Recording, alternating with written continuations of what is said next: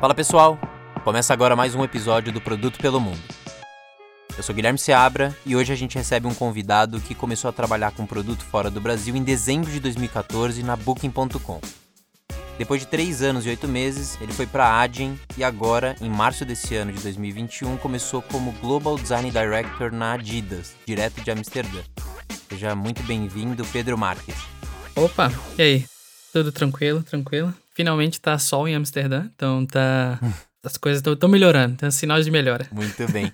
Cara, você começou a sua carreira aqui no Brasil como designer, passando inclusive pela CIT em Campinas, Uhum. antes de ir para Booking.com.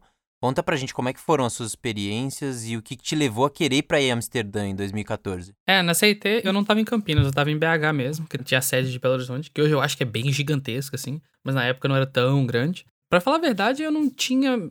Eu não pensava em- muito em vir pra cá. Aquela síndrome de, de vira-lata que a gente tanto fala, né? Então eu pensava, não, eu vou ficar aqui, vou trabalhar mais uns 10, 15 anos, aí talvez eu vou estar pronto pra um dia tentar ir pro exterior, porque ir pro exterior era é graduação, né? É o próximo passo. Mas então eu nem tava pensando muito sobre isso. Tava bemzão na CIT, o projeto que eu trabalhava era bem legal. A gente trabalhava num sistema pra gerenciar toda a ferrovia da, da Vale no Brasil, no Canadá e no Moçambique. Era um projeto bem massa. Acabou que tinha um, um conhecido, que na época eu tava palestrando em vários eventos de tech sobre design e produto. Tinha um conhecido que já tava trabalhando aqui em Amsterdã e ele comentou de uma vaga que tinha na Booking de UX designer. Aí eu pensei, pô, ah, vou aplicar, por que não? Aí eu apliquei. Chamaram pra minha entrevista, foi mais ou menos, aí funcionou. Eu falei, ah, próxima etapa não vai dar em nada. Não vai dar em nada mesmo, deixa, vamos ver. aí me chamaram pra fazer um teste, eu fiz o teste, falei, ah, não vai dar em nada. Aí passou, aí me chamaram pra vir pra Amsterdã pra fazer a última entrevista, eu pensei, ah, não vai dar em nada, pelo menos eu ganhei uma viagem de graça. aí acabou que rolou. Então, assim, não foi 0% planejado. Eu não tinha passaporte, eu tive que pedir um passaporte emergencial pra vir fazer minha entrevista, porque eu não tinha passaporte, ia demorar a tirar. Foi bem. meio que aconteceu, assim, do, do nada. Legal. E o que, que você tinha vivido aqui no Brasil que você acha que te ajudou a conseguir passar e, e ir enfrentando essas etapas do processo e no final dar certo? Ah, acho que no meu caso foi meio que alinhou muita coisa, porque eu trabalhei em uma. que na época, sei lá, 2008, ninguém chamava empresa de startup, mas eu trabalhava numa empresa que fazia a loja virtual e lá eu tive que fazer design, fazia muita coisa dos temas que a gente tinha para os clientes.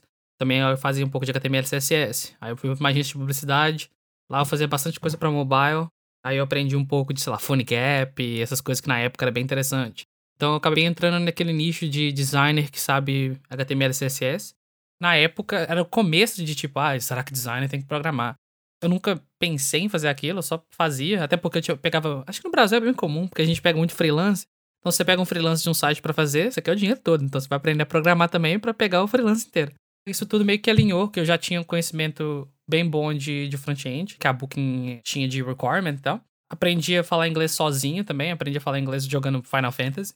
Eu praticava bastante inglês jogando, sei lá, jogava Counter-Strike online. Uhum. Praticava bastante a língua, já tava mais tranquilo e, sei lá, o universo alinhou que na época tava começando esse boom de designer que faz front-end e eu já sabia front-end. Aí isso tudo meio que aconteceu, assim. Nunca realmente pensei, preparei, falei, vou melhorar isso ou aquilo pra tentar ir pro exterior. Mesmo realmente tudo que aconteceu e acabou que eu passei.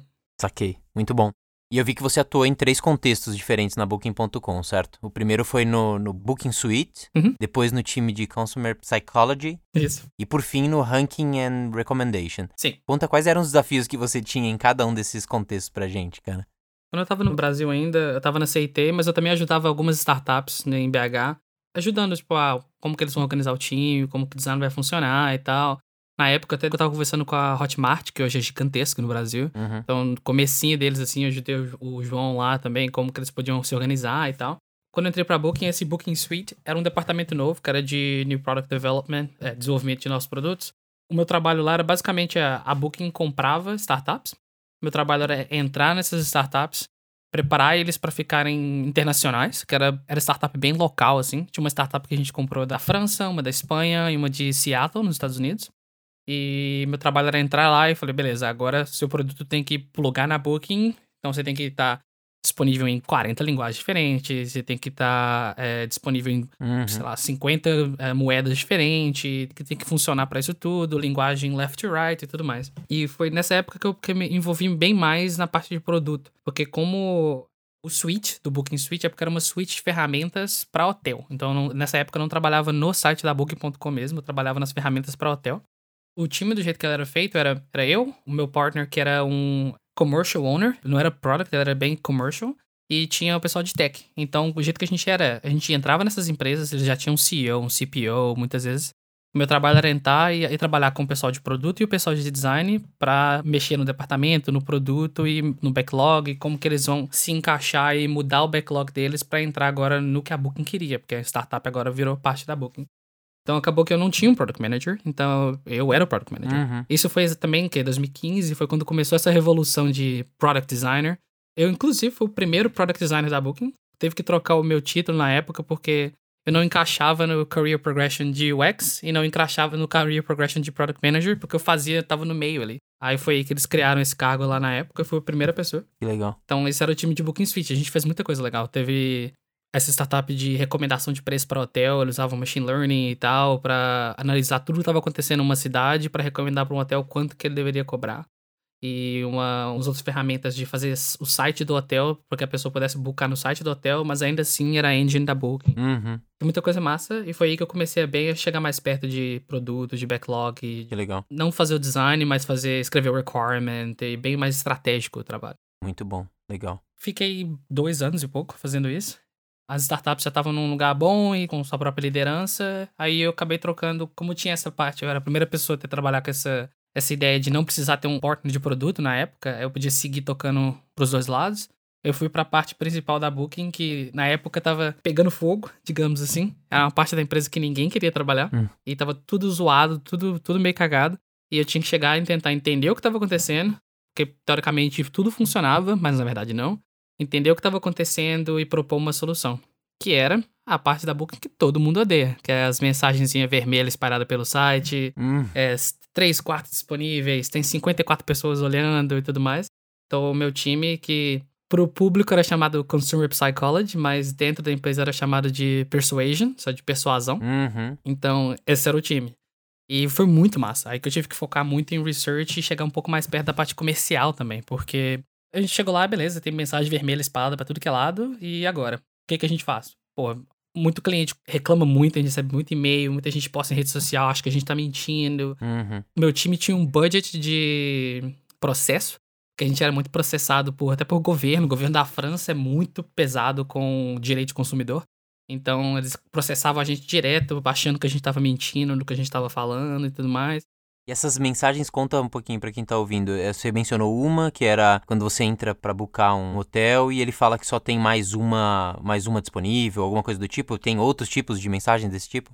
Tinha, tinha de número de quarto disponível, número de hotel disponível, número de acomodações disponível numa cidade para um evento específico. Uhum. Tinha o número de pessoas olhando a mesma coisa que você tá olhando. Essa é a parte mais de persuasão. E tinha a parte de conteúdo gerado pelo consumidor, então tinha muito de review, de mostrar highlights de review para tentar puxar mais é, coisa de social proof, para puxar aquele hotel e tudo mais. Então era tudo que você olha em volta da página que tá te informando alguma coisa sobre disponibilidade daquele hotel ou daquele quarto. Era o meu time que era que virou o dono disso na época, porque era terra de ninguém, na verdade. Cada um fazia do seu jeito e aí acumulava um monte de É. mensagem ao mesmo tempo, vindo de vários times. Era uma zona, cara. Porque, tipo assim, alguém um dia teve a ideia de botar uma mensagem vermelha escrito que tem 10 pessoas olhando. Fez um web funcionou. Aí o outro time pensou, poxa, vamos botar aqui também. Fez o web funcionou.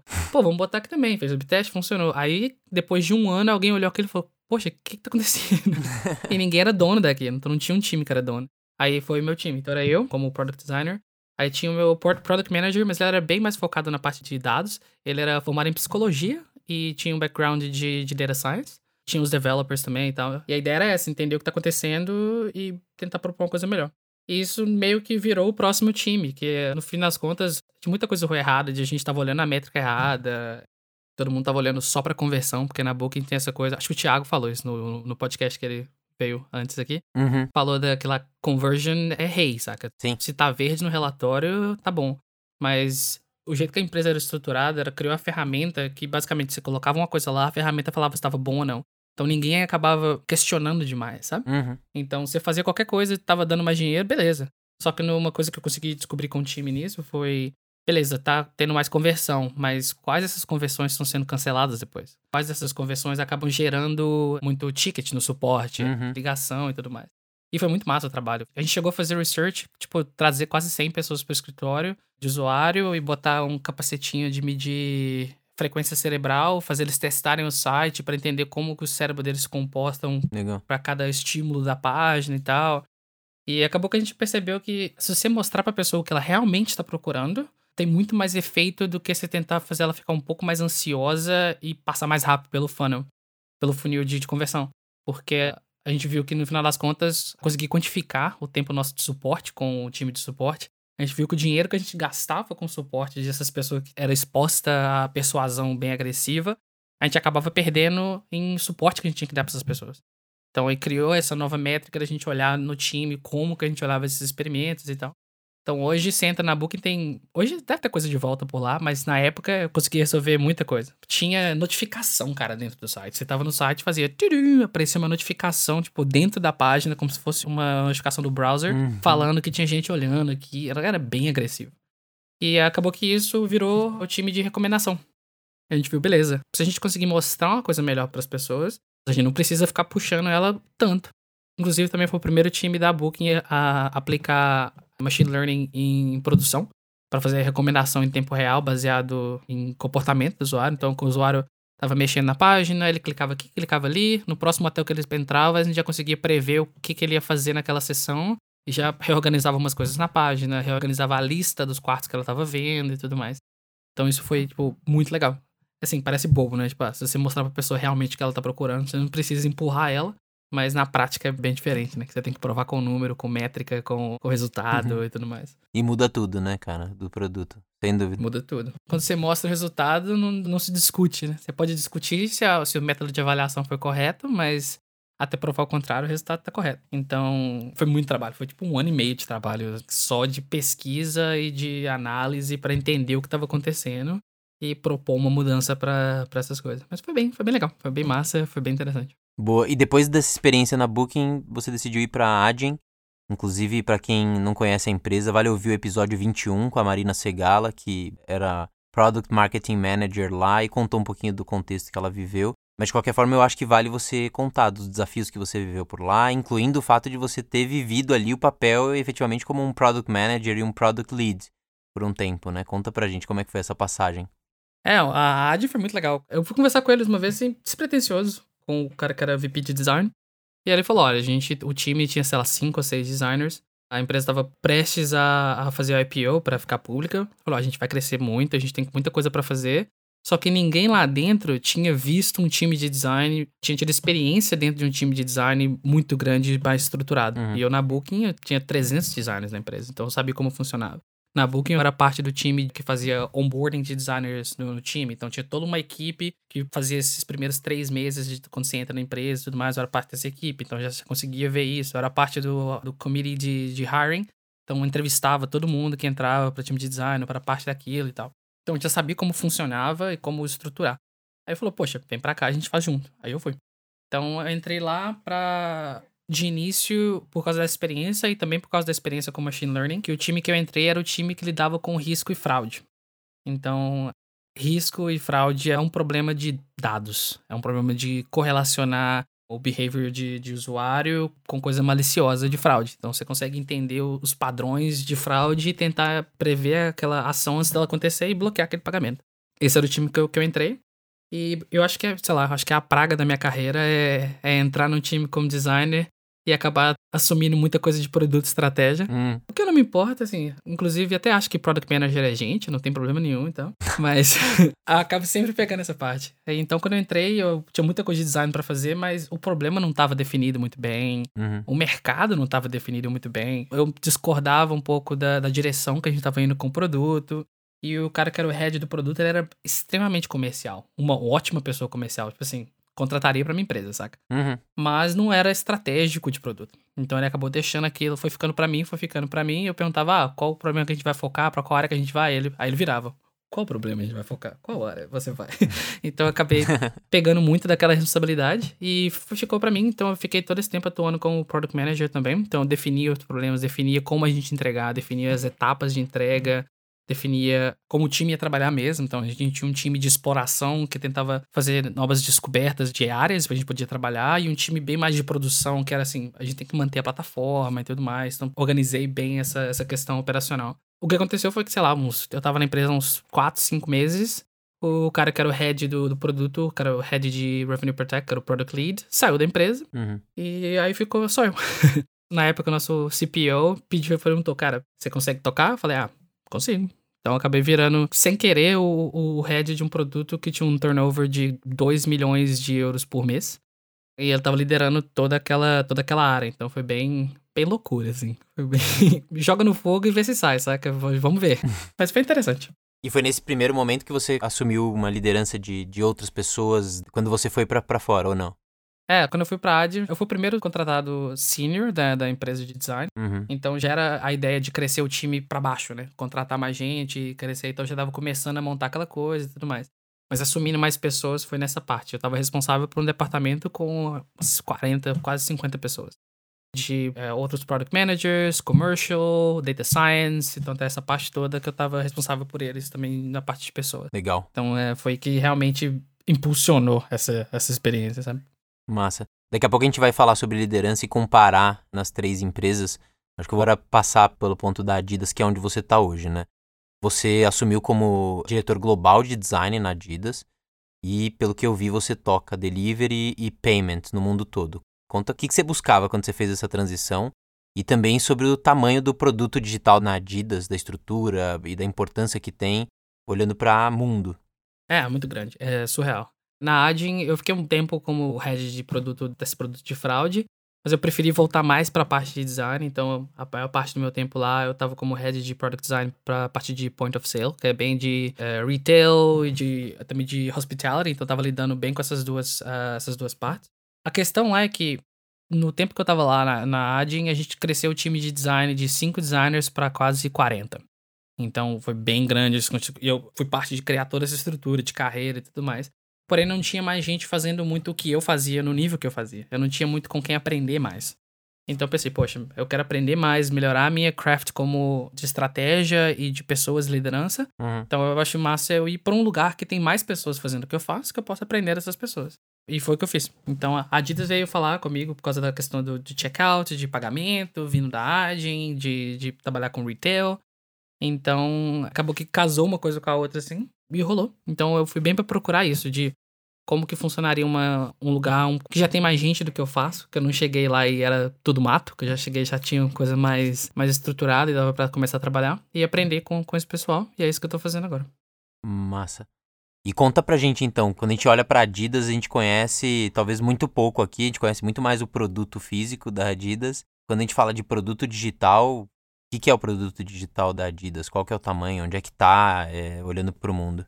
Sim, hoje, na verdade, a maior parte de investimento que a empresa está fazendo é em digital. A Adidas está se transformando cada dia mais numa empresa digital first do que uma empresa só de manufatura de produto físico. Uhum. Porque ano passado, Covid chegou, bateu na porta de todo mundo, as lojas no mundo inteiro fechadas. Então, como que você vende produto físico se você não tem loja aberta? E a empresa, historicamente, né, é uma empresa de quase 80 anos, todo investimento era em, em, outras lojas vendendo o produto deles, lojas como aqui na Europa a gente tem o Foot Locker é, e outras lojas, lojas de rua mesmo, que você pode ir comprar produto da Adidas. Sim. E outros e-commerce também, como tipo Netshoes no Brasil. Então essas empresas acabam vendendo pra gente a parte digital e a presença digital da Adidas em si era muito fraca. Então, ano passado, tiveram que tentar botar o investimento nisso. Então, voltou o investimento 100% para o que a gente chama de direto para o consumidor. Então, ao invés de comprar Adidas com a Netshoes, com a Zalando, com outra empresa assim, você compra diretamente da gente. Uhum. Então, o investimento foi surreal, muito grande em construir uma estrutura de mobile, de aplicativos para venda e tudo mais. Usar os outros aplicativos que a gente tem como rede de aquisição. A gente tem o Runtastic, que é tipo Strava para corrida e tal. Usar esses outros meios para aquisição e o desenvolvimento muito grande, bem mais analítico do site da Adidas. Porque antes o site adidas.com ou adidas.com.br era bem voltado para marketing, era usado quando tinha, ah, tem uma tem Olimpíada, tem uma campanha nova, usava o site de veículo de campanha e hoje o site é basicamente o que mais traz dinheiro pra gente. Então o foco está 100% em transformar toda a presença da Adidas nessa parte digital e depender cada vez mais no nosso e-commerce e menos nas outras uh, redes de distribuição que a gente tem por outras lojas.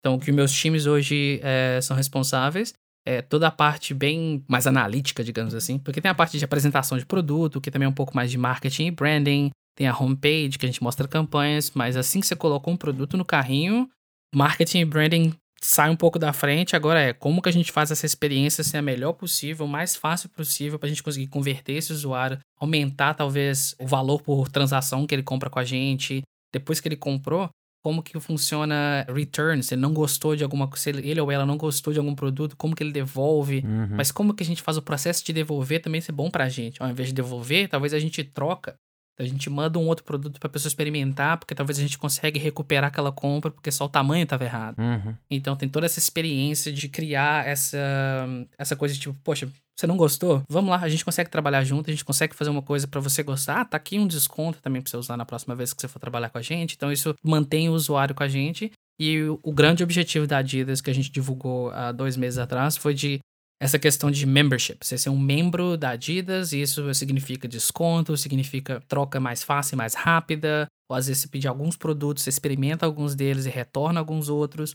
Ou se você é dessa galera é, sneakerhead, que gosta muito de tênis e tal, como que você consegue comprar isso antes de todo mundo e tudo mais. Então focou bem nessas experiências digitais com a Adidas e não com outras marcas. E essa parte de realmente botar o dinheiro no banco é a parte que os meus times estão olhando na, em checar o pagamento, delivery, retorno é, e tudo mais. Muito bom. Legal esse ponto que você toca hoje de delivery payments. Eu me lembro da, da história das Zappos, começando lá atrás, enviando mais de uma opção para o cliente, para que justamente ele pudesse ter uma facilidade na troca e não era habitual comprar, por exemplo, um tênis, um calçado pela internet. Eles começaram de uma maneira bem peculiar, né? Cuidando justamente para a pessoa se sentir confortável em fazer essa escolha e tudo mais. E você tá hoje com toda a parte de delivery, você estava falando da parte de devolução. O quanto que você acredita que é peça-chave para criar esse diferencial que vocês estão tentando ter agora como Adidas? O que você conduz? Delivery e payments. Quais são as principais apostas e o quanto que contribui para a visão geral, na sua opinião? É, a questão de delivery é muito importante, porque um momento de frustração é aquele momento bem chave que onde você pode perder o usuário ou essa pessoa vira um usuário para sempre.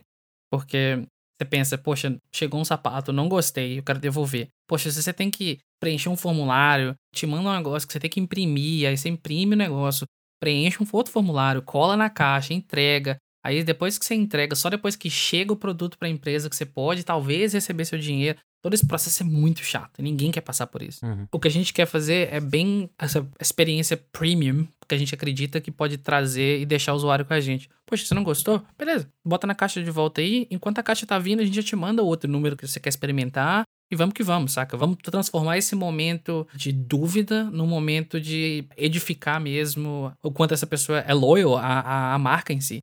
Então, a gente tá apostando muito nessa parte de, principalmente na parte de membership, focando muito em melhorar essa experiência de experimentar coisas, de devolver e tudo mais. Porque eu acredito muito que essa parte retorno e de produto e tudo mais não é uma coisa que você tem que tentar diminuir. Você tem que usar isso como um canal de aquisição de usuários, porque ali é aquele momento que você pode ser uma ótima marca para trabalhar ou ser uma marca que eles vão falar com um amigo e falou, não compra lá não, que vai ser um saco de devolver se você precisar. Dor de cabeça. Exato.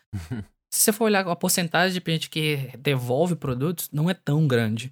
Mas essa porcentagem vira uma minoria muito vocal contra a sua marca, escreve review negativo, porque né, review geralmente, se você gosta muito do produto, review você só escreve se você gosta muito uhum. ou se você não gosta nem um pouco. Então tem muito mais review negativo do que positivo, então é ali que você consegue, começa a enfiar a marca na lama. Sim. E pra gente, a nossa marca é muito importante. Então a gente quer manter essa experiência de tipo, poxa, comprei um negócio na Adidas, precisei devolver, foi muito fácil, recebi outro produto rapidinho, não tive que pagar outro delivery e tudo mais. Então essa questão é muito importante. E vem a parte de pagamento, que historicamente é uma comodidade, é tipo, ah, paguei, só, tem, só tá ali porque é um processo que a gente tem que fazer. Só que quando você olha em transformar essa experiência numa experiência muito boa, tudo gira em torno de como você paga por aquele produto. Aqui na Europa a gente tem muito, eu não sei se tem no Brasil, tem muito essas flagship stores, que são as lojas que são bem focadas em experiência da, com a marca. A Nike faz isso muito bem. A Adidas está começando a fazer isso muito bem também. E tem várias outras marcas, tipo a loja da Apple. Você vai na loja da Apple mesmo, poxa, você tá lá, a experiência, alguém te atende, você pega o produto. Aqui, principalmente, você vai comprar um telefone, você chega lá, brinca um pouco com o telefone, você fala, poxa, eu quero levar um desse, o cara, não, beleza, ele no celular ali dele, ele já contata alguém lá dentro, que a pessoa vai trazer a caixa até onde você tá, ali mesmo, Uhum. o celularzinho que ele tem na mão para checar inventório. Atrás dele, geralmente, ele já tem um dispositivo de pagamento, ele já vira, ali mesmo você pagou, você pegou a sacolinha e foi embora. Você não teve que pegar um produto, entrar numa fila, passar pela fila, escolher qual método você vai pagar, talvez não tenha o método que você quer pagar, blá blá blá, aquela coisa chata. Uhum. Então, como que você pega essa experiência premium que a gente consegue fazer em loja física e traz para internet? Isso vai muito em volta de métodos de pagamento. Hoje tem muitos métodos que. No Brasil é meio comum, que você compra agora e paga depois, que é tipo boleto, né? Sim. Então a gente tem a Klarna, tem o PayPal com alguns métodos desse tipo também, vários outros players trazendo esse tipo de pagamento. Como que a gente faz aquilo ser a melhor experiência possível em volta do pagar? E tem a questão de tem muita gente que compra muita coisa com a marca repetitivamente. Tem algum jeito que a gente pode salvar seus dados de pagamento e transformar essa questão de como quase um subscription? Uhum. que no background, no jeito que o pagamento funciona, é uma, um subscription, você não precisa digitar seu cartão de novo, você não precisa digitar seus dados todos de novo. Já tá ali, tá salvo, a gente conhece, você conhece a gente, você quer esse produto? Então beleza, tá aqui, vamos lá, leva para casa, saca? Então essa questão de criar essa experiência de pagamento não ser um passo que você tá tipo, poxa, agora tem que ir lá preencher um formulário gigante para pagar. Não, tá ali, vai ser fácil. A gente já tem seus dados, a gente já tem o que precisa, a gente oferece o que pode oferecer. É isso que os meus times estão muito focados em fazer essa experiência ser o mais assim smooth possível Uhum. e o mais prazeroso possível para que você não precisa pensar naquilo.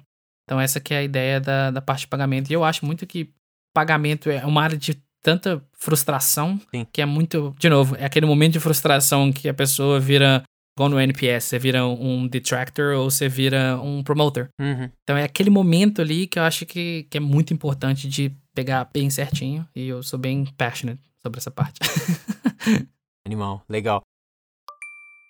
Fala galera, tudo bom? Aqui é o Pedro Moleiro, editor aqui do Produto pelo Mundo. Eu vim aqui fazer uma pausa rápida para dar um recado da Terra, que é a nossa parceira aqui do podcast. Dessa vez a gente quer indicar um artigo do blog da Terra, Soft Skills do Futuro do Trabalho, onde eles trazem 15 skills como resolução de problemas, criatividade, pensamento crítico, entre outras apontadas como essenciais para profissionais do futuro e que, segundo o The World Economic Forum, vão estar em ascensão até 2025. Vocês vão ver que nos últimos anos organizações descobriram que a união entre soft skills e hard skills é o fio condutor de uma performance de excelência. E conforme essas competências socioemocionais se tornam um critério de recrutamento, o desenvolvimento dessas skills se torna essencial. Para conferir esse conteúdo completo é só acessar o link que está aqui na descrição, beleza? Voltando ao nosso episódio. Agora, tô pensando aqui que você pegou três experiências em três empresas que são globais e que estão em países que são muito diferentes, né? O contexto de cada um deles. Agora na Adidas, e se você quiser trazer também o contexto da Adyen e da Booking, fica à vontade, mas pensando na Adidas, você tá olhando para delivery e para payments. Eu consigo imaginar um monte de diferença em um monte de país para esses dois assuntos. Como é que vocês lidam com todas essas diferenças? O boleto, que é a jabuticaba aqui do Brasil, delivery, putz, aqui cada cidade, cada estado aqui tem uma diferença da forma como a entrega pode ser mais efetiva, mais eficiente, etc. Como é que vocês lidam com esses assuntos olhando para o mundo inteiro? muito research, muito research, muito analytics. Do mesmo jeito que a gente fazia na Booking, a gente também faz na Adyen, que é tudo é teste AB, cara. A gente está sempre testando, a gente costuma testar em alguns mercados que a gente acha que a gente conhece um pouco melhor, e depois a gente vai testando em outros mercados para ver se funciona naquele mercado ou não, principalmente com pagamento. O mundo paga muito diferente no mundo inteiro. É impressionante o tanto que muda. Coisa simples, coisa se você for dentro de. Isso não conta para e-commerce, mas se você for para os Estados Unidos, qualquer pessoa tem, sei lá, 10 cartões de crédito na carteira. Eles estão esperando usar em cartão de crédito e às vezes eles estão esperando poder pagar a mesma compra com três cartões de crédito diferentes, para poder pagar uma parte em cada um. Uhum. Você vai pro Brasil, boleto é muito importante, mas o boleto é quase que. Hoje a gente tem o Pix no Brasil, mas Uhum. é quase que aquela coisa de, tipo, é uma transferência direta, mas tem que pegar o boleto, pegar um número, ir no seu banco, não sei o que, e fazer aquela coisa toda. E aí você vai pra Holanda, crédito aqui, cara, ninguém quer falar de crédito. Falou que é dívida, o pessoal tá correndo. Então todo mundo paga tudo no débito ou paga com transferência bancária. Uhum. Mesma coisa na Alemanha, mesma coisa na França. Então muda muito o jeito que as pessoas pagam. Então entender como cada um desses mercados funciona e aplicar uma experiência diferente para eles é muito trabalho, mas é o que é o nosso trabalho, é assim que a gente é, por isso que a gente é pago.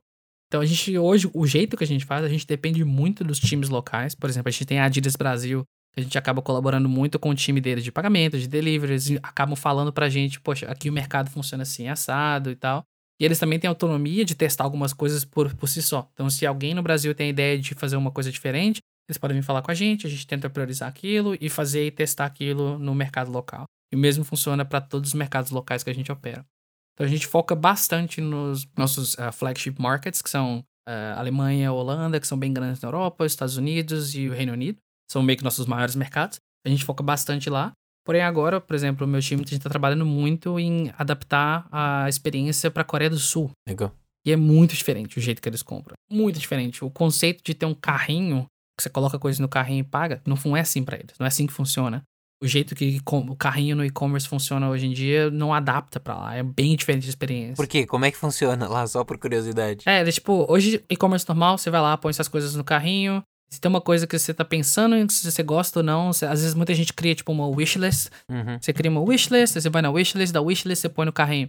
Eles usam o carrinho como se fosse uma wishlist. Uhum. Então eles adicionam um monte de coisa no carrinho. Tudo que eles veem, que eles acham que eles gostaram mais ou menos, eles colocam no carrinho. Uhum. Então, depois que eles vão para a página de carrinho, então eles esperam que lá eles tenham muita informação sobre o produto, porque lá que eles tomam a decisão. Eles não fazem tipo, ah, vou abrir três abas com três produtos diferentes Sim. e analisar. Não, eles colocam tudo junto no carrinho, vai lá na página do carrinho e usa aquilo para comparação. Então você tem que ter mais informação do que normalmente você teria nos mercados, nos Western Market, mercados aqui do, do Oeste. Uhum. Interessante. Porque aqui você quer fazer que tipo, o carrinho esteja o mínimo de informação possível, sei lá, o nome do produto, quantos para pessoa passar dali e ir rápido para o checkout. Lá não, você tem que criar essa experiência de poder editar o carrinho, poder adicionar coisas, remover coisas do carrinho, saber trocar o número do sapato, trocar o, a estampa da camisa, a mesma camisa, mas ela tem ela azul e ela vermelha, pode tentar trocar a cor lá ou adicionar duas da mesma. Então tem toda uma experiência em volta do carrinho que você não acha nos mercados de cada mundo.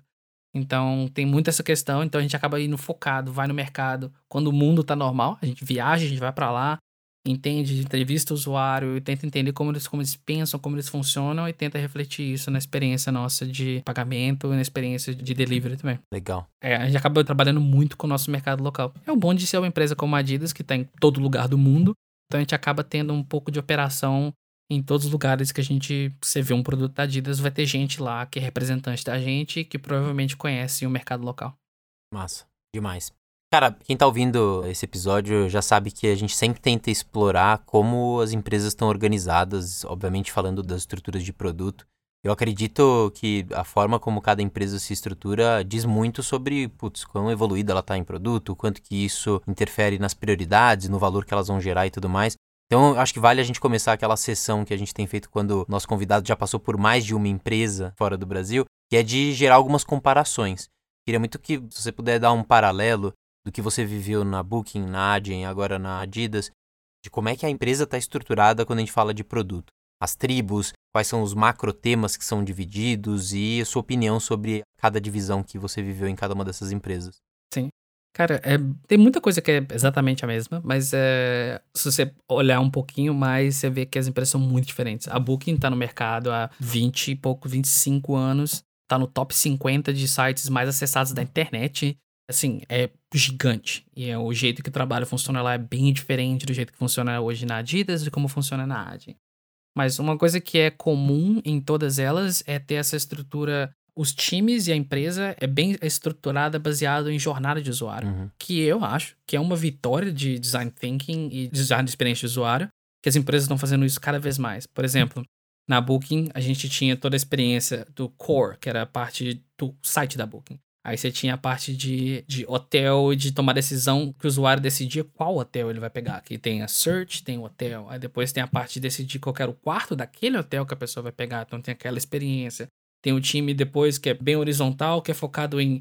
E se o, o grupo de usuários for uma família? Como que ele vai trabalhar? Então você tem um grupo focado em experiência de pessoas que estão buscando em família ou para hostel, ou para usuário que tem muita grana. Uma pessoa que não importa com o preço, ela importa com o quão premium é aquele hotel. Uhum. Então a empresa era toda dividida baseada nessas jornadas de usuário. E isso é muito, muito massa, que eu acho que dá muita autoridade para a liderança de design em definir quais são essas jornadas, que aí acaba definindo como a empresa é estruturada. E isso é um tema que eu vejo, que hoje eu acho que é bem padrão. Na AD demorou um tempo a gente chegar para fazer isso, mas também acabou ficando. Mas é, eu acho que é o denominador comum das três empresas é isso, de estar tá bem focado em jornada de usuário. Na AD a gente tinha o tipo de usuário e a jornada, então a gente tinha o usuário Enterprise, que era, sei lá, Microsoft, Facebook, empresa que paga muita grana pra gente, Uhum. é uma empresa muito grande, eles precisam de um, ferramentas diferentes que uma empresa menor que trabalha só num mercado precisa. Então era bem focado em dividir os times nessas partes. Eu tinha Enterprise, eu tinha Mid-Market, que é a cauda longa do mercado, aí tinha a, toda a parte de produto de point of sale, então é loja física, então tinha todo o time que trabalhava com aquele pessoal e tal. E a mesma coisa hoje na Adidas, que a gente tem toda a parte de browse and decide, que é dando rolê pelo site, entendeu? Você na loja, alguém te pergunta, quer ajuda? Não, tô só olhando. é a parte do tô só olhando, que é um outro, um outro director que toma conta, que é a apresentação de produto, apresentação de linhas de produto. Você tem um time de design que trabalha com gente que tá, se importa com futebol. Quais são as coisas que elas vão olhar? Hoje a gente tem muito foco em melhorar nossa experiência para mulheres procurando os produtos, porque a gente vê que o mundo é sexista e a gente está fazendo o melhor para não ser. Então a gente tem todo um time focado, por exemplo, em leggings, como que o fit de, de legging funciona para um público específico ou para outros produtos que a empresa tem. Uhum. Então tem toda essa baseado no quem é o usuário e o que, que ele está procurando. A gente vai dividindo os times ah, baseado nessa parte. Quando você vem para minha área, tem checkout, que é uma parte específica, e tem dentro de checkout eu tenho um time focado em delivery. Dentro do time de delivery tem uma galera focada num processo que a gente fala chama de click and collect, que você compra online e pega na loja, que é mais tipo, você reserva online, experimenta na loja, e aí você decide se você quer ficar com o produto ou não. Tem aquela jornada, você tem um grupo de pessoas trabalhando naquela jornada. Uhum. Você vai em pagamentos, tem um time que é trabalhado mais em que a gente chama de quick payments, que é a pessoa que vai trabalhar com cartão de crédito, PayPal, esses pagamentos que é bem mais fácil, mais to the point, assim, mais específico. E tem os outros pagamentos mais complexos, que você tem o multibanco em Portugal, que você gera, é quase que um boleto, que você tem que ir num caixa eletrônico pagar. Você tem o Klarna, que você paga depois que você recebe o produto, depois de duas semanas você recebe o produto e tudo mais. Então esse tema de os times serem divididos assim, eu acho que hoje é mais... Eu acho muito que indica uma vitória de design thinking e de experiência de jornada de experiência de usuário, porque nos últimos, que Tem sete anos que eu tô aqui, eu vi todas as empresas entrando nesse modo, Uhum. e agora todo lugar que eu olho, elas estão mais ou menos é, estruturadas desse jeito. Que legal. Muito bom. E ainda nessa linha de comparação entre os três contextos, eu queria saber um pouquinho sobre como é que você vê a cultura dessas três empresas. Eu imagino que tenham culturas diferentes. E também pegar uma fatia da cultura de produto. Quão produtizado é ou quão projetizada é, apesar de estarem trabalhando em olhando para a jornada, o quanto que os times têm autonomia para tomada de decisão, o quanto que vocês estão discutindo problemas e oportunidades e não só recebendo ali a atividade que precisa desenvolver. Como é que você descreveria a cultura dessas três empresas? Nossa, as três são muito diferentes. Nesse quesito, elas são muito diferentes. A Booking é uma empresa cheia de pirata. É, tipo assim, ninguém do topo vai mandar os, falar pros times o que fazer. É, os times acharam uma oportunidade, eles têm 100% autonomia de puxar e fazer o que eles estão achando que tem que fazer. Que é igual o exemplo que eu falei de persuasão no começo. Se você provou que aquilo ali funciona ou que tem mais oportunidade ali, ninguém vai falar pra você não ir, saca? Então, você consegue ver um pouco isso no site da Booking. Você entra no site, o site parece que é meio. Você sabe que ele é construído por times diferentes, com objetivos diferentes. Experiência, se você prestar bastante atenção, você vê que é meio Uma colcha de retalhos. diferenciado, digamos assim. É, é bem, bem, tipo, all over the place, assim. Mas a Book é bem focada em dar aos times o máximo de autonomia possível. Então, o Product Manager e o Designer vão trabalhar, e o Researcher vão trabalhar juntos, achar um- uma oportunidade e vão ir. Vamos ali, vamos, vamos, vamos, vamos. O que o leadership vai fazer, o que é, os principals e directors fa- fazem na Booking é mais abrir porta do que definir estratégia. Isso é que eu gostava muito de lá, era isso. Que a gente podia simplesmente falar, alguém falava, ah, ninguém ia te falar, não, não faz isso. Não existe a questão de aprovar um plano, aprovar alguma coisa. Se você mostrou que tem espaço para trabalhar, que pode ser bom para a empresa, o trabalho do seu diretor, do seu gerente, é abrir a porta para você conseguir fazer. E era isso que era muito legal lá. Uhum. E era meio, tipo assim, literalmente, eu quebrei o site lá uma vez, que deu muito prejuízo. Uhum. Porque eu tive uma ideia, fui, peguei, eu conseguia codar, codei minha ideia, fiz o deployment eu mesmo, porque lá a ferramenta de deployment era de boa. Comecei um teste AB e fiz porque eu tive ideia, tive ideia de manhã, à tarde já tava no site rodando um web teste AB para milhões de pessoas. Então isso era muito, muito ágil, tipo, ágil até demais. Uhum. Então você acaba vendo, os- tem muita coisa acontecendo ao mesmo tempo e é difícil controlar. E não existe controlar e ninguém lá quer controlar. Porque a Booking não se importa muito com a marca da Booking. Eles se importam em você achar um hotel no site da Booking. Ponto. É isso. Entendi. E essa era muito diferente. É legal que eu conheci o escritório da Booking, até mencionei no episódio com o Rodrigo, que era da Booking, passou pela OLX e hoje tá no quinto andar. E na época ele tinha comentado que os times tinham, inclusive, pelo menos o time dele tinha um orçamento pra justamente errar, pra dar prejuízo, Tinha. né? Que é pra você ter o apetite, né? Pra tentar ir sempre ali até o extremo, né?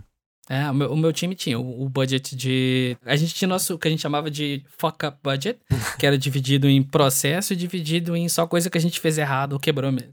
A gente era muito incentivado a move fast and break things, sabe? Era bem aquilo mesmo. Uhum. Legal. Na Adyen já é muito diferente. A Adyen é uma empresa de SaaS, é business to business.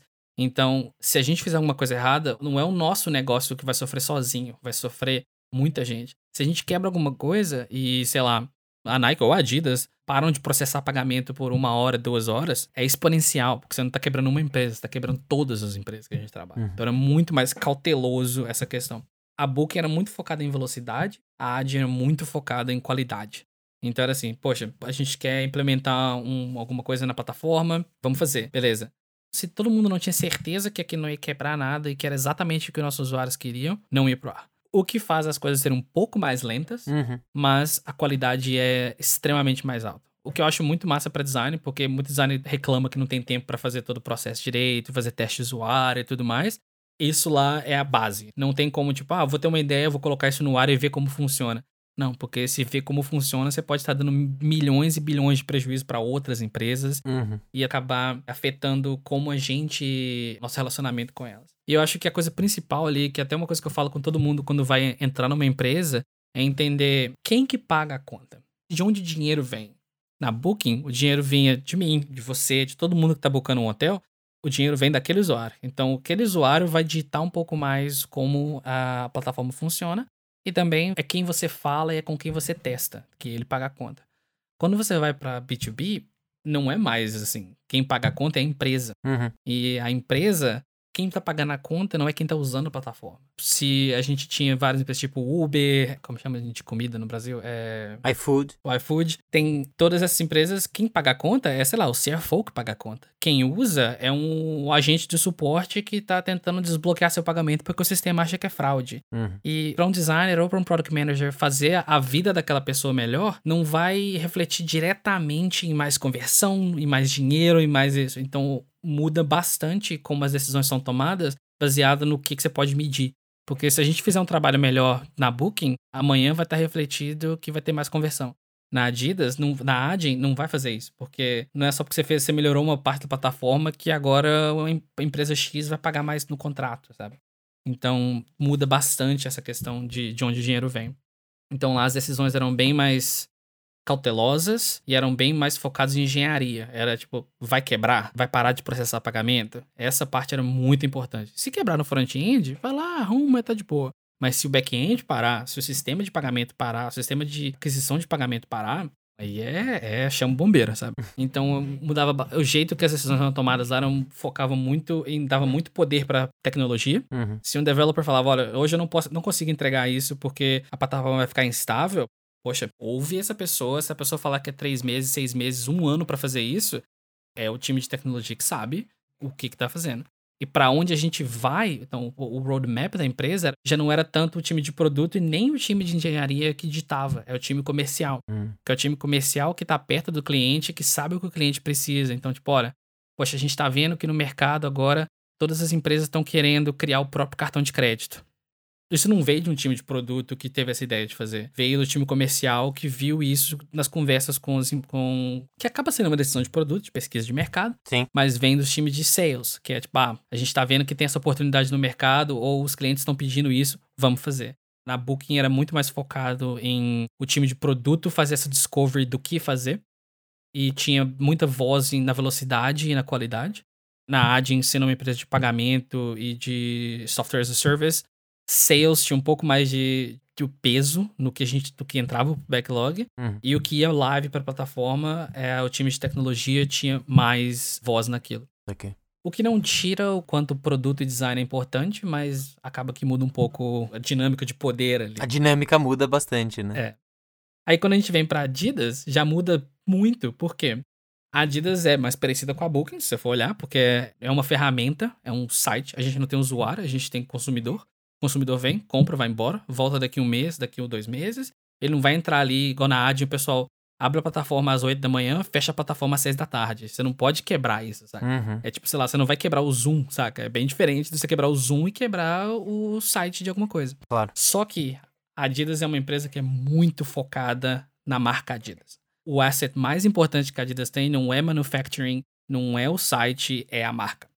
E é isso que traz as pessoas, é isso que a gente consegue trazer, a experiência, é o que, é o que a marca fala pro mundo, que é de o impossível não é nada, a gente vai mudar o mundo por esporte. É isso. Se a marca decidiu ir para uma direção, é essa direção que a gente vai. Ponto. Uhum. Então é bem focado em tudo é feito para amplificar a marca e segmentar a marca no mercado que ela quer estar. Então já muda de novo a dinâmica de beleza, a gente tem uma oportunidade muito boa para cá, a gente tem várias ideias que vão aumentar loucamente conversão, mas se isso coloca a marca em uma posição não confortável ou compromete a marca de algum jeito, não vai fazer. Então a parte de marca, de, de branding e de marketing, digamos assim, é muito importante para a empresa. Uhum. Então, de novo, a dinâmica muda e por mais que seja parecido com a Booking no produto em si, a delicadeza e a, a qualidade de tomar as decisões é mais perto da Adyen do que com a Booking, porque a nossa marca é muito importante. Muito bom. São as coisas que diferenciam bastante. E que é coisa que é, é legal você saber quando você tá entrando pra empresa, sabe? Como que eu falei, uma dica que eu dou bastante é tipo, poxa, vai entrar numa empresa, entra no. Se for uma empresa pública, ouve o earning calls da empresa, o, o review que ela faz todo quarto, Uhum. pra ver o que, que eles vão falar. Sim. Sei lá, de reach da marca e disso, é aquilo que eles importam. Se estão falando de conversão, é aquilo que eles importam. Se eles estão falando de quanto que a plataforma é estável, é isso que eles importam. Então é bem. Ali você entende quando você tá sentado numa mesa, quem vai ter a palavra mais forte ou não. Então é bem. Muda. Mas é bem legal. Ótima dica, aliás. É, é bem legal. É massa ouvir. Muito bom. E, cara, você se tornou líder de pessoas na Adyen, a gente falou brevemente. Agora na Adidas você tem alguns times. E eu acho que vale muito você comentar com a gente aqui qual que é a sua visão de liderança em cada uma dessas empresas. Se quiser comparar, inclusive, com o que você viveu aqui no Brasil, acho que é bem legal. Até porque quando a gente olha para as empresas mundo afora, existem filosofias diferentes, né? De é, expectativa em algumas de que o líder seja mais hands-on, mão na massa e diga mais ou menos o que fazer para o time. Outras que, parecido com o que você mencionou na Booking, estão muito mais ali para guiar e dar a visão de onde a gente quer chegar, mas dando muita autonomia e tirando impedimento dos times.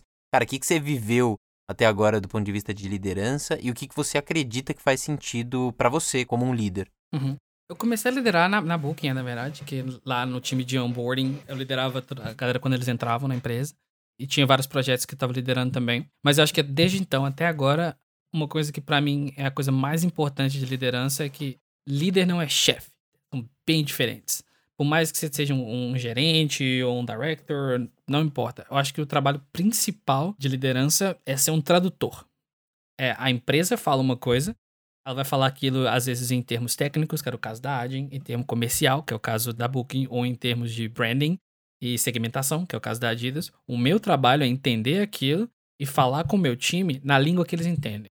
Então, é falar com o time de design de um jeito. Qual que é o, o, o role que design tem naquela estratégia? É falar com eles daquele jeito e abrir o espaço para eles conseguirem trabalhar. Então, eu traduzo a estratégia principal da empresa e criam essa, um cercadinho. Fala, olha, tudo aqui dentro é seu. Vamos tentar trabalhar aqui dentro. Se você vê uma coisa que tá fora disso, vamos conversar. Mas aqui é o, essa área que você pode trabalhar, essa parte que você é responsável pra gente chegar lá. Sandbox. É, exato. Criar esse chiqueirinho ali pra, pro time conseguir, conseguir brincar. E hoje eu acho que o que me faz ser um, um líder efetivo é que eu consigo sentar numa reunião de engenharia, entender uma boa parte, conseguir entender o que está acontecendo lá, depois conversar com o meu time de design também, fazer com que eles entendam. sentar numa reunião comercial, entender o que eles estão falando, entender qual parte daquilo é minha responsabilidade e passar essa responsabilidade para os meus times. Uma reunião de marca e tudo mais. Então, é traduzir isso do time para todo mundo. Se você perguntar todos os integrantes daquele time qual para onde a empresa está indo, todos eles têm que ter exatamente a mesma resposta. Esse é o meu trabalho, é fazer que aquilo esteja na cabeça de todo mundo, eles saibam qual que é o papel dele naquele roadmap, naquele plano. Eu acho que essa para mim que é a maior parte de liderança de pessoa é essa, não é, sei lá, lidar com performance, mandar a pessoa fazer. Essa parte tem que ser feita, mas e é bem mais prática, digamos assim. Mas eu acho que é onde muito líder acaba não sendo efetivo é nessa parte de só porque você falou não quer dizer. Se você falou uma vez, não quer dizer que todo mundo vai ouvir. Você tem que falar, você tem que traduzir, você tem que mostrar exemplos e fazer com que todo mundo entenda para onde a empresa está indo.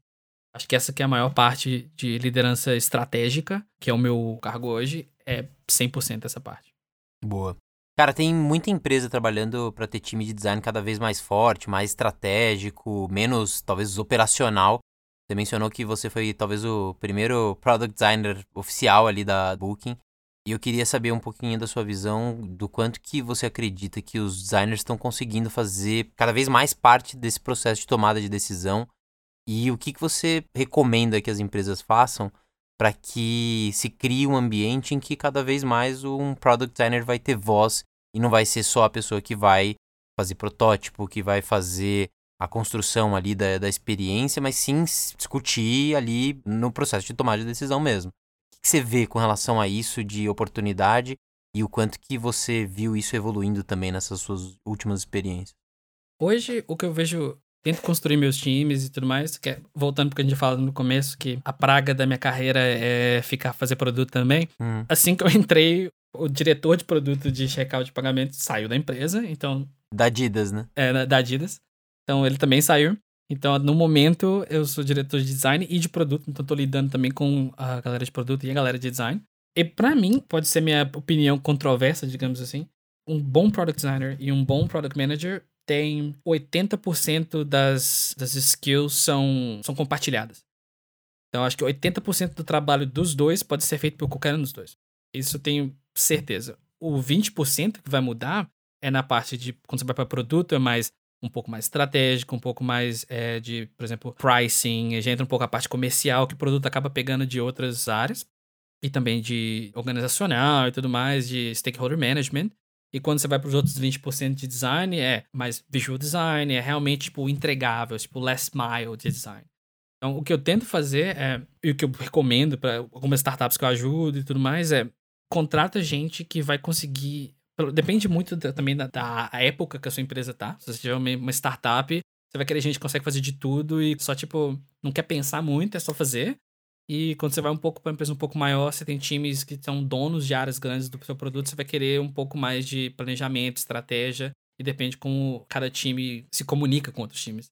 Então, acho que um, uma coisa que eu tento fazer com o meu time de product design e de produto também é ter gente que consegue conversar, no mínimo, conversar com outras das profissões. Então você vai ter um product manager que é um pouco mais perto de tecnologia, que vai conseguir ser aquele tradutor ali dentro. Ou um designer que às vezes consegue pegar um pouco das responsabilidades de produto e consegue tocar estratégia. Ou um designer que é um pouco mais perto de tecnologia, que vai conseguir às vezes fazer só aquele um pouco do front-end, só para é, conseguir agir sozinho um pouco, você vai deixar aquele designer fazer isso. Mesma coisa com o time de development. O time de development que consegue chegar um pouco de design perto de produto. Eu acredito muito em times mais generalistas, que eu prefiro que o, meu time seja completo do que ter indivíduos muito específicos. Eu prefiro ter essa formação no time. Às vezes você vai precisar, igual hoje eu tenho um, um service designer no meu time.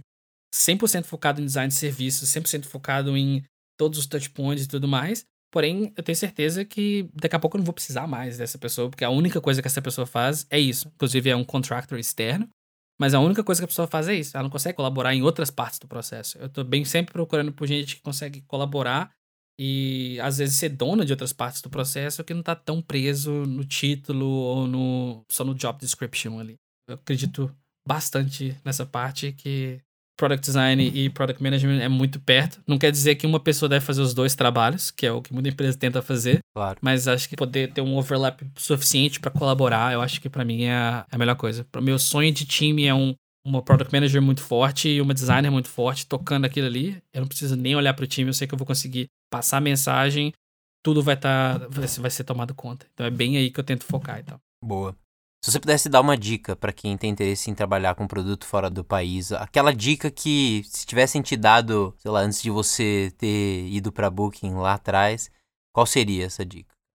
Hum.